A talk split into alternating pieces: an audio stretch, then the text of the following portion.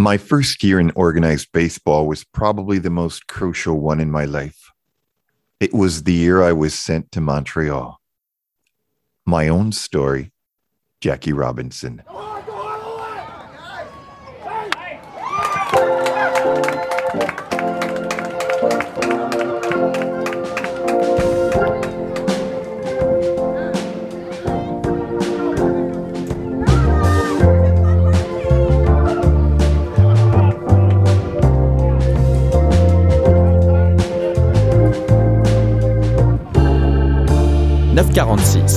Jackie Robinson et les Royaux de Montréal par Marcel Dugas.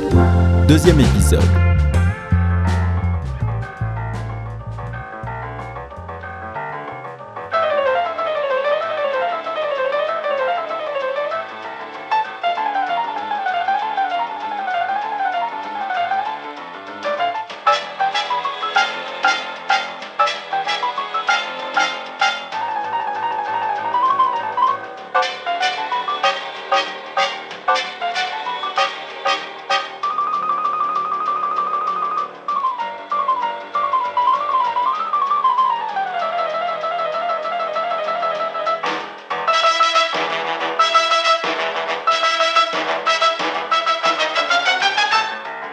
Faisons le voyage entre la Californie et la Floride. Non seulement ça n'a pas été facile, mais Robinson, avant même la première journée, remettait en question euh, son contrat et son implication dans cette Amérique un peu, euh, un peu difficile. Bon, il était né dans le sud, dans le Deep South en Georgie, mais il avait vécu toute sa vie en Californie où la situation mhm. était nettement moins pire que dans le sud. C'était sa première expérience. Il était en compagnie de Rachel qui, elle, c'était véritablement sa première expérience du Sud. Ils se sont fait tasser de deux avions en raison de la couleur de leur peau. Ils ont dû faire un long voyage en autobus. À l'arrière de l'autobus, il n'y avait pas de place pour manger, il n'y avait pas de place pour dormir pendant le trajet de tous les différents délais qu'ils ont rencontrés. Donc, il y a eu un moment de découragement au moment où il arrive à Daytona Beach pour le début du camp d'entraînement ça a passé assez rapidement. Et de tout ce que j'ai lu à son sujet, Jackie venait souvent dire Ah, c'est difficile, ah, j'en arrache, j'ai de la misère, mais jamais il a été question d'abandonner. Donc, c'est un, moment de découragement, de frustration et de colère. Et incidemment, il y a une photo quand même célèbre qui a été prise au moment où il débarque de cette longue balade en autobus qu'il a fait avec Rachel. Il arrive et là, il serre la main à John Wright, l'autre afro-américain au camp des royaux. Ils sont tous sourires. Rachel est là, très souriante elle aussi. C'était une mise en scène. Jackie était probablement absolument hors de lui à ce moment-là. Ça devait être même très difficile de réussir à lui faire simuler une quelconque satisfaction d'être présent à ce moment-là. Je ne sais pas comment ils y sont parvenus. Je souhaite qu'on parle de John Wright et je souhaite que l'on parle également euh, des différents préparatifs. John Wright faisait partie, en fait, des préparatif, si on veut. Mhm. Sa présence de tout ce qu'on en sait, il était là vraiment pour tenir compagnie à Jackie pendant le camp et pendant la saison. On ne le voyait pas vraiment, même s'il était un vétéran lanceur dans les Negro League, même s'il avait connu d'excellentes statistiques dans les équipes militaires pendant la guerre. Il n'était pas considéré comme un un candidat sérieux à un poste avec les vrais Dodgers. Ah non, hein, OK. Jackie avait eu la permission d'amener euh, Rachel. Il y avait également un journaliste qui s'appelait Wendell Smith qui était là, qui servait de facilitateur. C'est lui qui avait trouvé l'endroit où les Robinson et Wright ont demeuré parce qu'ils ne demeuraient pas à l'hôtel. Évidemment, les euh, Afro-Américains n'étaient pas admis dans les hôtels en Floride à ce moment-là au sortir de la Deuxième Guerre mondiale. Donc, c'était vraiment un très mauvais endroit pour essayer de tenir un camp d'entraînement intégré c'est d'ailleurs ce qui a amené les Dodgers à tenter de faire le camp d'entraînement à Cuba et à Panama l'année suivante et éventuellement à développer Dodger Town qui appartenait à l'équipe et où, à l'intérieur de ces murs-là, on faisait ce qu'on voulait. On n'était pas soumis aux règles des hôtels, des restaurants d'une ville standard de Floride on devait s'entraîner à Sanford. Finalement, on a ramené tout ça à Daytona. Euh, les Royaux et les Dodgers se sont entraînés dans le même complexe. Il y a des matchs qui ont été annulés pour des raisons aussi saugrenues que problème d'éclairage alors que le match était disputé en plein jour. Ça a été un camp très, très difficile pour Jackie Robinson. Première chose, au deuxième jour du pré-camp d'entraînement à Sanford, on doit fuir Sanford, la ville natale de Tim Raines, incidemment. Ah oui? Hein? On doit fuir la ville parce qu'on craint pour la sécurité de Wright et des Robinson. Donc, ça part un camp d'entraînement sur le mauvais pied. Il a été blessé pendant le camp. On l'a effectivement déplacé de l'arrêt court au deuxième but, parfois au premier but parce qu'il était blessé à un bras, mais on voulait qu'il reste sur le terrain. Il y a la pression qui était immense sur lui. Il y a toutes les annulations de matchs causées par sa présence et mm-hmm. celle de John Wright. Bref, ça a été un camp excessivement difficile et ça se reflète dans ses statistiques, ça se reflète dans son travail en défensive. Brent Rickey avait un œil extraordinaire pour le talent. Il avait vu le talent chez Jackie Robinson. Il s'est dit, il va être capable de faire le travail, il va réussir au prochain niveau et il ne s'est pas vraiment attardé à ses résultats pendant le camp 1946. Et effectivement, c'est lui qui a eu raison en bout de ligne. Probablement que le comportement de Robinson eût été la seule raison pour laquelle on refuse à Robinson d'intégrer le, le 3. Probablement.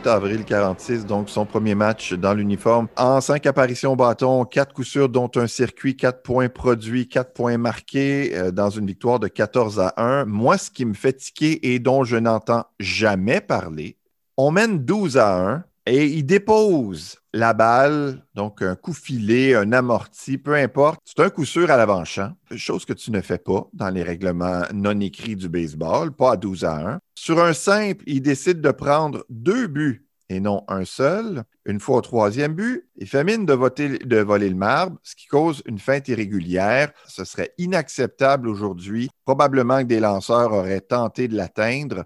Est-ce qu'il y a des gens qui ont, disons, euh, critiqué ce comportement-là? La loi non écrite du baseball disant qu'on arrête de prendre des chances et d'être agressif quand on a une bonne avance n'avait pas encore pas ah, été écrite à ce moment-là. Euh, si, vous, me suivez dans mon raisonnement. Euh, mais ça c'est vrai qu'il y a beaucoup, beaucoup de gens aujourd'hui qui se réclament d'être de la vieille école pour justifier le fait que ah, les lancers de bâton, ça se fait pas. Tu n'es pas censé être mhm. démonstratif quand tu réussis un retrait au bâton, qui n'ont aucune idée à quoi ressemblait le baseball de la vieille école. Les codes étaient très différents dans le baseball des années 1940 par rapport à aujourd'hui. Ce qui était acceptable, ce qui n'était pas acceptable, ça énormément change. On a vu des gens dans l'histoire du baseball courir les buts à l'envers après avoir réussi un circuit. Euh, des, choses comme ce que faisait euh, Jackie Robinson. J'ai même pas vu aucun journaliste le lendemain noter de ouais, ça c'était peut-être un peu exagéré. Pas du tout. C'était quelque chose qui à ce moment-là se faisait quand on parlait de lui dans les journaux blancs, parce qu'à l'époque, il y avait des journaux blancs et des journaux noirs. Dans les journaux blancs, c'était très courant de toujours toujours mentionné un tel qui était noir, ça revenait continuellement. ça, dénotait quand même certaines attitudes. Et bon, dans les journaux québécois francophones, on utilisait le mot en haine que j'éviterai de, mm-hmm. répéter ici évidemment, ça, vous saute au visage quand vous voyez ça, euh, surtout à notre époque aujourd'hui. Mais je, selon moi, l'interprétation que j'en fais, c'est qu'à ce moment-là, c'était une traduction littérale de Negro, qui était le terme accepté en anglais à ce moment-là, que ça a pris, ça n'avait pas pris la connotation péjorative que ça a pris par la suite, parce que très souvent, on disait le joueur N Jackie Robinson, a réussi un jeu extraordinaire, a fait quelque chose de formidable. Donc, c'était, ça, c'était pas, à ce moment-là, en, toute apparence, une insulte, mais vraiment, vous regardez ça aujourd'hui avec le recul de 75 ans et littéralement, ça vous saute au visage. Est-ce que je viens de lire ça? Et la réponse, en général, c'est oui. on voyait ça quand même assez fréquemment. Premier match extraordinaire à l'offensive. Il a commis une erreur, mais somme toute, euh, ça allait bien. Son premier match régulier dans un poste euh, dans lequel il n'était pas habitué encore. L'ensemble du mois?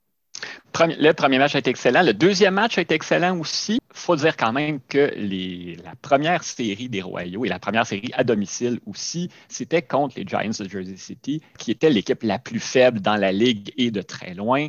Et Jersey City était un endroit quand même relativement accueillant pour un joueur afro-américain. Donc, mm. le contexte était vraiment parfait pour qu'il puisse connaître un bon début de saison.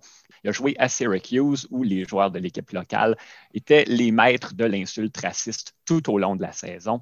Il a joué à Baltimore, où l'accueil a été vraiment épouvantable. C'était la ville la plus dans le sud de la Ligue internationale. Là, ça a été difficile, mais somme toute, tout s'est relativement bien passé. L'équipe est revenue à la maison pour son premier match le 1er mai avec une fiche de 500. Donc, ça s'annonçait bien autant pour l'équipe dans son ensemble que pour son tout nouveau joueur de deuxième but. Pour l'anecdote, euh, tu parlais de la, foule accueillante. On aimait tellement la balle que le maire de Jersey City a décrété journée fériée pour le match d'ouverture. On voulait être certain de remplir la place et, on aurait, selon la légende, vendu deux fois plus de billets que le nombre de sièges disponibles. C'est vérifié, ça. On ne sait pas exactement combien de gens ont vu le premier match de Jackie Robinson dans une ligue blanche, étant donné qu'on avait ce chiffre complètement outrancier de billets vendus, nettement au-dessus de la capacité. Et on pouvait jouer avec la capacité des stades, des amphithéâtres beaucoup plus qu'on peut le faire aujourd'hui. Il y avait probablement des gens assis un peu partout, dans les couloirs, dans les escaliers, tout ça. Oh, il y avait combien de spectateurs? Je n'ai pas le chiffre devant moi, mais si je me rappelle, l'assistance officielle au match était 51 872 spectateurs pour un stade qui pouvait en contenir une vingtaine de mille. C'est ridicule. Euh, c'était un, maire du, euh, corrompu typique de l'époque. Il voulait que ce soit plein pour le premier match de la saison des petits géants et, euh, on avait forcé les employés municipaux à acheter des billets. Et on peut présumer que le maire a appelé les pompiers pour leur dire euh, vous passez pas là aujourd'hui. Euh... C'était pas, pas nécessaire. Les pompiers, s'ils étaient là, c'était pour voir le match, mais il n'y avait pas de danger. Pourquoi j'avais l'impression que Jackie Robinson portait le numéro 20 à Montréal? Parce que beaucoup de gens ont eu cette impression-là pendant très longtemps. ça sort de où, ça? Euh, ça sort d'un vidéo, euh, euh, d'un vidéo et d'un reportage photo qui avait été fait pendant la saison, pendant la saison morte, avant la signature de contrat de Jackie Robinson. il, quitte les Monarchs de Kansas City peu de temps après s'être entendu avec les Dodgers et il s'en va jouer pour une équipe qui jouait dans une ligue d'hiver en Californie qui s'appelait les Royals de Kansas City pour une raison qui n'est pas, ça trop long de vous expliquer mhm. ici. Là, il, s'appelait les Royals de Kansas City, il jouait en Californie. Et il y a eu une séance de vidéos et de photos qui a été tirée d'un entraînement spécial euh, qui mettait en vedette Jackie alors qu'il évoluait pour les Royals de Kansas City de cette ligue-là où il portait le numéro 20. Ah. Donc, les gens ont vu l'image Royals. avec le numéro 20. Ils se sont dit, bon, ben, ça, c'est des images. Et c'est vrai qu'on a très, très peu d'images euh, vidéo de euh, Jackie avec les Royaux de Montréal. Donc, on a vu ça, on s'est dit, bon, mais ça, c'était, ça date de sa période avec les Royaux de Montréal. Il portait le numéro 20. Donc, voilà. Mais il portait le numéro 9. J'ai vu des images aussi où il portait le numéro 10. Je n'ai pas d'explication pour ça, mais sur les feuilles de pointage officielles, il est toujours indiqué comme ayant porté le numéro 9. Et pour ajouter à la confusion autour de son numéro, sur sa statue devant le stade olympique où il porte l'uniforme des Royaux de Montréal, il a le numéro 42 qu'il portait avec les Dodgers, ben qui est une erreur euh, historique, là, qui, qui, moi, personnellement, me fait un petit peu dresser les cheveux sur la tête. mais bref, il y a toute une confusion autour de son numéro, mais il portait bel et bien le numéro 9 quand il jouait à Montréal. Il y a un détail que tu as relevé, à savoir que la veille du premier match local, soit le 30 avril, ils sont revenus en avion le fait des voyages en train, ça compliquait tellement la vie aux organisations sportives. Juste en 46, le nombre de fois que j'ai vu des matchs qu'on a dû interrompre avant la fin parce qu'on avait un train à prendre. Évidemment, il n'y avait pas de train nolisé là, il faut respecter les heures. Et là, on se trouve dans une situation où on avait dit aux joueurs, on va revenir assez tôt pour que vous puissiez vous trouver un appartement. Le match devait être en après-midi, le dernier match du premier voyage de la saison à Baltimore. Finalement, ça se passe en soirée on décide de faire le retour en avion. C'était la première fois qu'une équipe de la Ligue internationale faisait un déplacement en avion. Ça prenait trois heures, Baltimore, Montréal, oh, euh, plutôt que 18 comme ça prenait en train. Donc, grosse différence. Camille Desroches, qui était à la couverture des Royaux à ce moment-là, a dit L'avion rendra de précieux services au sport dans les années à venir. C'était pas, pas une figure de style parce qu'effectivement, c'est à partir du moment où l'aviation se développe dans les années 1950 que là, on peut commencer à faire des ligues qui sont vraiment continentales et non plus des ligues régionales. On peut avoir une équipe à New York, une équipe à Los Angeles, une équipe à Vancouver, une équipe en Floride, euh, ce qu'on n'aurait pratiquement pas pu faire. Le vent porte ma chanson qui te dira mon grand amour tout au long des jours malheureux pour me guider, j'avais tes yeux et dans mon cœur le fol espoir de te revoir. Ma chanson, c'est la chanson de notre amour. Moi je sais que tu reviendras avec le bonheur d'autrefois. Mes larmes seront effacées par tes baisers. Sur notre bonheur affolé. Donc, 1er mai 1946, quelle était l'ambiance? On nous rapporte dans les journaux que les gens étaient arrivés tôt. On voulait voir la séance d'échauffement de Jackie dans le Montreal hmm. Star. On disait que les gens ont pu voir un des plus grands athlètes de notre époque ou quelque époque que ce soit. Ah, déjà, hein, ben, remarquez que c'était vrai, effectivement. On savait un peu son pedigree universitaire, le fait qu'il jouait à, un haut niveau dans trois différents sports à l'université. On savait que c'était un athlète de premier plan. Les gens étaient là pour le voir se réchauffer il va être le joueur le mieux accueilli au moment de la présentation des joueurs pour le premier match le 1er mai.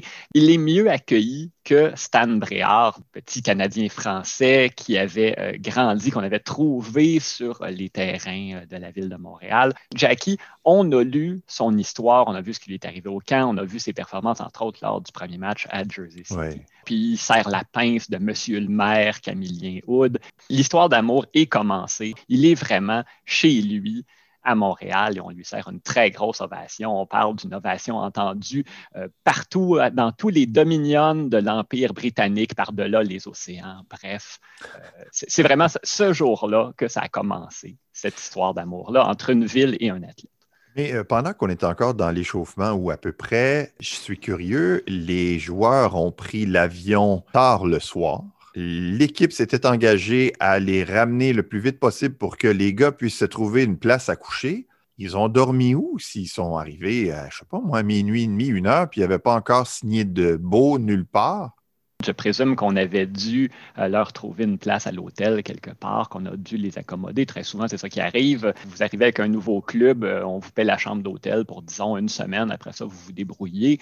L'équipe fournissait des adresses potentielles. Vous pouvez aller louer ici, là. Il y a beaucoup de joueurs qui vivaient en chambre. La plupart n'ont pas fait l'expérience que Jackie a fait. Rachel, donc, est venue avec lui pour servir de support moral et en même temps, Rachel euh, était, est tombée enceinte pendant l'année. Elle a accouché, je pense, en novembre, si je me rappelle bien, de leur premier enfant. Donc, Jackie gardait un œil sur Rachel. Rachel supportait Jackie.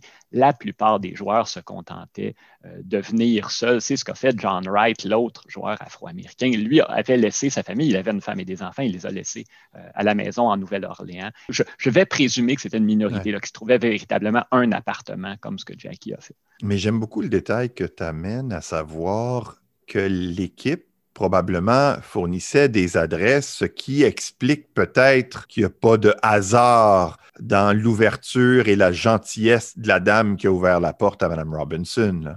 Ben, ah, j'ai vraiment aucune idée, ce système-là, comment ça fonctionnait. Si, admettons, c'est un système où, euh, bon, je, sais, entre autres dans le hockey junior, là, ça se fait souvent, on cherche des mhm. familles d'accueil et les gens se portent volontaires pour accueillir des gens. je ne sais pas si c'est un système comme ça. Si oui, on offrait, on, est prêt à louer à un, joueur de baseball, c'est sûrement pas ce à quoi la dame en question s'attendait quand elle a ouvert la porte. Surtout pas dans le quartier Villeray, qui était presque exclusivement euh, euh, blanc, canadien, français, catholique à ce moment-là. Donc, c'est légitime de penser que la dame était véritablement gentille et euh, qu'elle était ouverte, de, cœur et d'esprit. Ouverte d'esprit, voilà.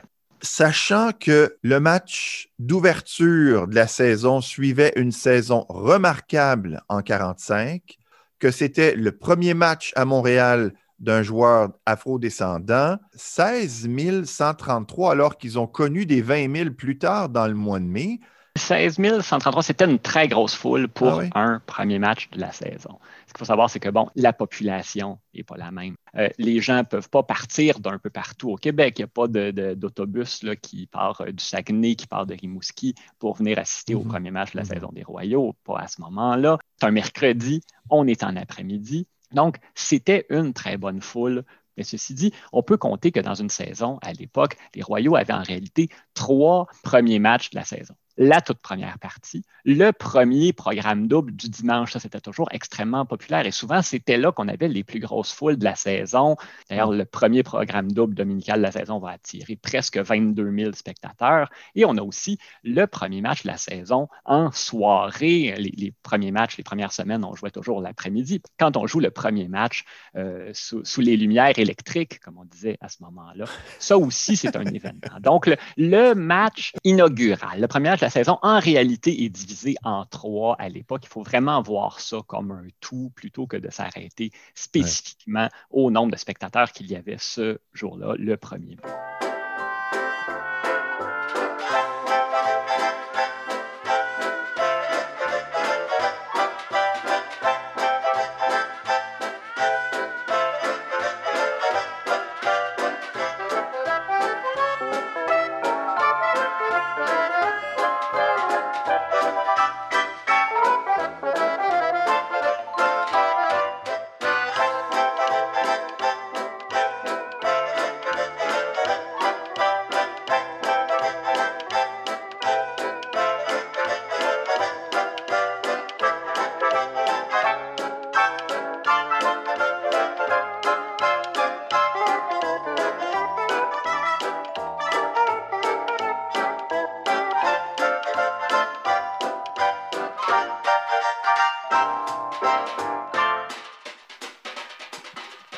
Le match a lieu le 1er mai. Pourtant, le 2 mai, à lire les articles dans les journaux, on n'a pas été impressionné de la performance de Robinson. Il y, avait un certain scepticisme et je pense que c'était légitime. Je pense que n'importe qui mm. qui euh, a vu son début de saison, quand on sait les circonstances, quand on sait tout ce qu'il avait à affronter, on ne se serait pas douté qu'il aurait connu une saison aussi fabuleuse. Compte tenu de la pression, il est en burn-out à partir du mois d'août. Malgré tout, il est le meilleur joueur de la Ligue internationale, qui était probablement le troisième circuit le plus fort dans le monde du baseball à ce moment-là. Prédire qu'il aurait pu connaître une saison comme ça, ça aurait été extrêmement audacieux. Effectivement, la plupart des journalistes se disent il ne pourra pas continuer comme ça. Ranch Ricky, mhm. il est vraiment le seul qui peut dire Je savais que ça allait bien se passer. j'ai l'impression que même lui ne s'attendait pas à des résultats aussi extraordinaires au cours de cette saison-là. Je ne sais pas si la liste des blessés existait dans ce temps-là, mais en tout cas, il était blessé à la fin du mois. Mais avant sa blessure, est-ce que lui a connu un bon mois? Ce qu'il a montré, en fait, en mai, c'est vraiment ce qu'il a offert comme genre de prestation tout au long de la saison. Mhm. Quand le mois se termine, il est en tête de la Ligue pour, la moyenne et les points comptés, ce qui s'est poursuivi euh, jusqu'en septembre.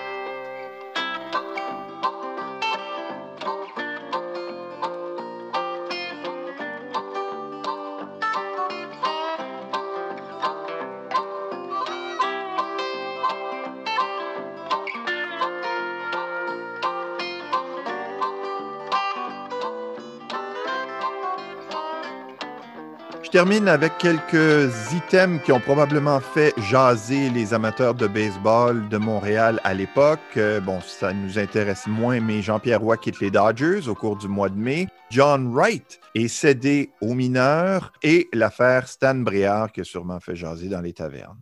Le Mexique exerçait une véritable fascination sur les joueurs de baseball québécois. On avait une ligue au Mexique, elle existe toujours aujourd'hui, mais qui était dirigée par deux frères très, très riches qui ont tenté d'attirer des joueurs nord-américains de renom sans vraiment y parvenir. Mais ils ont attiré d'abord Roland Gladu, euh, qui avait fait les délices des amateurs montréalais avec les Royaux en 1945. Jean-Pierre Roy, qui commence sa saison avec les Dodgers, qui euh, ne lance pas, qui demande à être cédé aux Royaux. On lui dit Tu es trop fort pour la Ligue internationale. Lui aussi va se rendre au Mexique. Il finira par pas signer de contrat et reviendra éventuellement jouer à Montréal. Et Stan Bréard également, qui commence comme joueur d'arrêt court partant euh, avec les Royaux, va signer au mois de mai un contrat avec la Ligue mexicaine.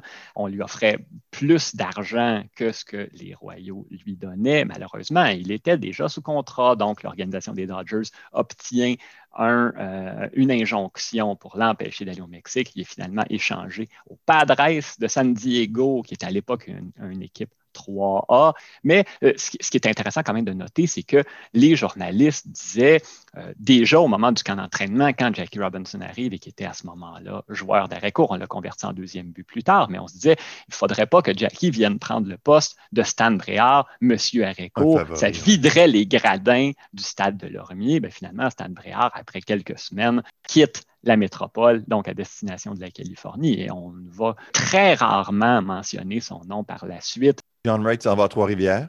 Et John Wright s'en va à Trois-Rivières, effectivement. Il a lancé seulement deux fois dans l'uniforme des Royaux. Il est remplacé par Roy Partlow, donc un autre euh, joueur qui avait connu une brillante carrière dans les Negro Leagues. Il a presque 35 ans, donc on ne le considère pas là, comme un prospect pour l'organisation des Dodgers. Il est là d'abord et avant tout pour tenir compagnie à Jackie Robinson. Et si en plus il pouvait donner un coup de pouce au monticule, c'était tant mieux. Ce n'était pas la raison principale pour laquelle on fait appel à lui. Et euh, John Wright a passé le reste de la saison avec euh, Trois-Rivières, qui est un autre club école de l'organisation des Dodgers. Et selon Wikipédia, Partlow a fini sa carrière à Granby en 51. Toujours au mois de mai, c'est Mervyn Rackley qui s'est finalement acheté des nouvelles chaussures. La vie d'un gérant dans le baseball à cette époque-là, même au niveau 3, c'était fait de toutes sortes de problèmes qui n'entrent pas nécessairement dans la définition de tâches des entraîneurs d'aujourd'hui. Et euh, Clay Hopper, effectivement, a déclaré à la presse à un moment donné que euh, Marvin Rackley, donc voltigeur euh, avec l'équipe, qui était le seul joueur plus rapide que Jackie Robinson dans toute la Ligue internationale, pourrait être encore plus rapide parce qu'il jouait avec des chaussures qui n'étaient pas à sa pointure. Hmm. Et Clay Hopper a dit quand on va repartir, c'était à la fin du, premier séjour à domicile de la saison, quand il dit quand on va repartir, quand on va être à Buffalo, s'il faut que j'aille moi-même acheter des souliers de la bonne pointure à Marv Rackley euh, et que je les paye moi-même, je vais le faire. Ce sera un, investissement dans l'équipe. C'est le genre de choses qu'on n'entendrait pas un gérant d'aujourd'hui. Euh, non, mais ça soulève tellement de questions où les autres joueurs de baseball prenaient-ils leurs chaussures? Comment se fait-il qu'ils n'en ont pas trouvé à Montréal? Ou bien c'était une blague? Ou bien. C'est particulier cette phrase. Ça semblait pas, ça semblait pas être une blague. Ah, Peut-être qu'effectivement, au niveau euh, équipement sportif à Montréal, c'était pas extraordinaire. Malheureusement, il n'y a pas eu de suivi sur le dossier des chaussures. Mais il a dominé la Ligue internationale pour les buts volés cette année-là. Donc, on présume qu'il a réussi à solutionner son problème de souliers qui l'empêchait d'atteindre sa pleine vitesse. Une fiche de 21 victoires, 5 revers en mai. Donc, on est rendu à 27-11 depuis le début de la saison. Lors du prochain épisode, Jackie profite de son séjour sur la liste des blessés pour payer une petite visite à Joe Lewis, le célèbre boxeur afro-américain. Accepte également d'arbitrer un match de balle molle du Canadien pour une bonne cause et continue d'éblouir au bâton.